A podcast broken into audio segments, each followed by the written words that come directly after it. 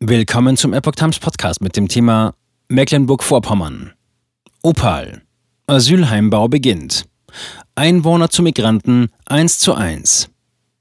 Ein Artikel von Steffen Munter vom 7. Februar 2023.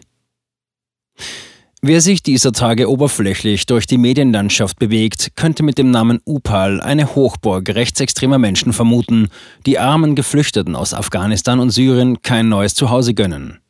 Doch ganz so einfach ist die jüngste Seite in der Geschichte des kleinen Dorfes in Mecklenburg-Vorpommern doch nicht zu lesen. Upal, ein kleiner Ort nahe der Ostsee in Mecklenburg-Vorpommern, rund 15 Kilometer entfernt vom Urlaubsparadies und Ostseebad Boltenhagen. Nach Wismar sind es gerade mal 25 Kilometer. 400 Migranten sollen in einer geplanten Containerunterkunft in dem 500 Seelendorf untergebracht werden. Die Politik schuf mit der Erstaufnahmeeinrichtung Tatsachen und überrumpelte die Bürger dabei offenbar, die laufen Sturm. Selbst der Bürgermeister der gleichnamigen Gemeinde mit 1662 Einwohnern wurde nach Medienangaben erst kurzfristig informiert. Eine Kreistagssitzung zur formellen Entscheidung am 26. Januar wurde von 700 protestierenden Bürgern begleitet. Nach Polizeiangaben wollten sogar welche den Kreistag stürmen, hieß es. Am vergangenen Freitag war für die Upala eine Bürgerversammlung in der nahen Kleinstadt Grevesmühlen organisiert worden, mit Zutrittsbeschränkungen, wie der zuständige Landkreis Nordwestmecklenburg informierte. Der Städte- und Gemeindetag kritisiert indes Landrat Tino Schomann, er habe nicht rechtzeitig über die geplante Unterkunft in Upal informiert. Zudem verteile er die Migranten nicht genügend auf den Kreis, berichtet der NDR. Doch was erbrachte eigentlich die Bürgerversammlung zum Containerdorf? Auf der Bürgerversammlung. Nach Angaben der Polizei Wismar kamen rund 400 Einwohner und Gewerbetreibende von Upal zur Versammlung in der Turnhalle von Grevesmühlen. Andere durften gar nicht erst rein.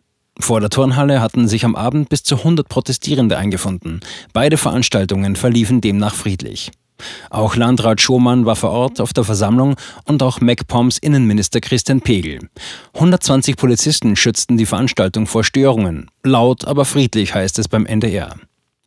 Die geäußerten Sorgen der Bürger sind immer dieselben. Das Abwandern von Gewerbetreibenden, der Verfall der Grundstückspreise und immer wieder Angst vor Kriminalität. Landrat Schumann versuchte zu beruhigen, sprach von Sicherheitskonzepten, die funktionieren würden. Er musste aber auch auf Nachfrage der Einwohner zugeben, dass es sich um viele alleinreisende Männer handle. Man werde darauf achten, sie gut einzubinden, versprach der Beamte. Auch der Polizeichef von Wismar, Uwe Oertel, versuchte die Sicherheitsbedenken der Bürger zu zerstreuen. Die bisherigen Unterkünfte in Wismar seien keine Kriminalitätsschwerpunkte und er gehe nicht davon aus, dass es in Upal anders sein werde, so der Polizeidirektor. Ein Familienvater sprach von der Angst der Menschen von Upal. Die Frauen sitzen da und weinen, weil sie Angst haben. Sie können nachts nicht mehr spazieren gehen, nicht mehr mit dem Fahrrad fahren. Er sprach auch von der Angst seiner Tochter, später im Bus zur Schule zu fahren. Er fragt in die Runde mit Tränen in den Augen und zusammenbrechender Stimme, wie soll als Vater ich ihr die Angst nehmen, wenn ich selber Angst habe und jede Nacht wach werde und sie in der Gerichtsmedizin besuche? Zitat von Ja A. Karon auf Twitter. Heute sprach Jan Achilles, Bürger Upals, Vater und für manche Medien Teil eines rechten Mobs, vor dem Kreistag in Wismar. Im 508 Seelendorf Upal sollen bald 500 Asylbewerber untergebracht werden. Ein Mann weint und spricht Sätze, die einem die Sprache verschlagen. Zitat Ende.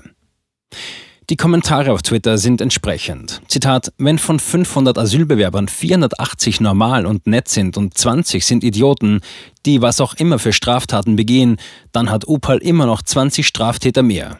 Will keiner hören.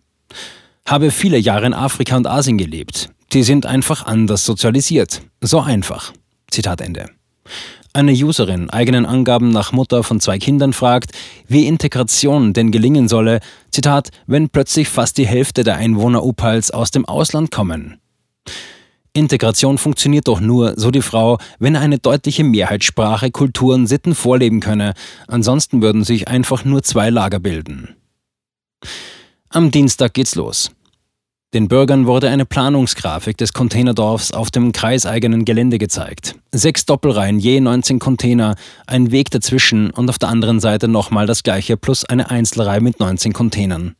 Insgesamt 247 Container, alles weitläufig umzäunt.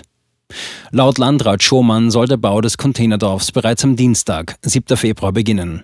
Er versprach auch, dass es ja nur vorübergehend sei, nur für ein Jahr. Auf jeden Fall soll die Busverbindung zwischen der rund 30 Kilometer entfernten Landeshauptstadt Schwerin und Grevesmühlen verstärkt werden, um das Gewerbegebiet mit dem zukünftigen Containerdorf besser anzubinden. Die Bewohner von Upal hatten zuvor darauf hingewiesen, dass es weit und breit nichts gebe. Keine Infrastruktur, nichts.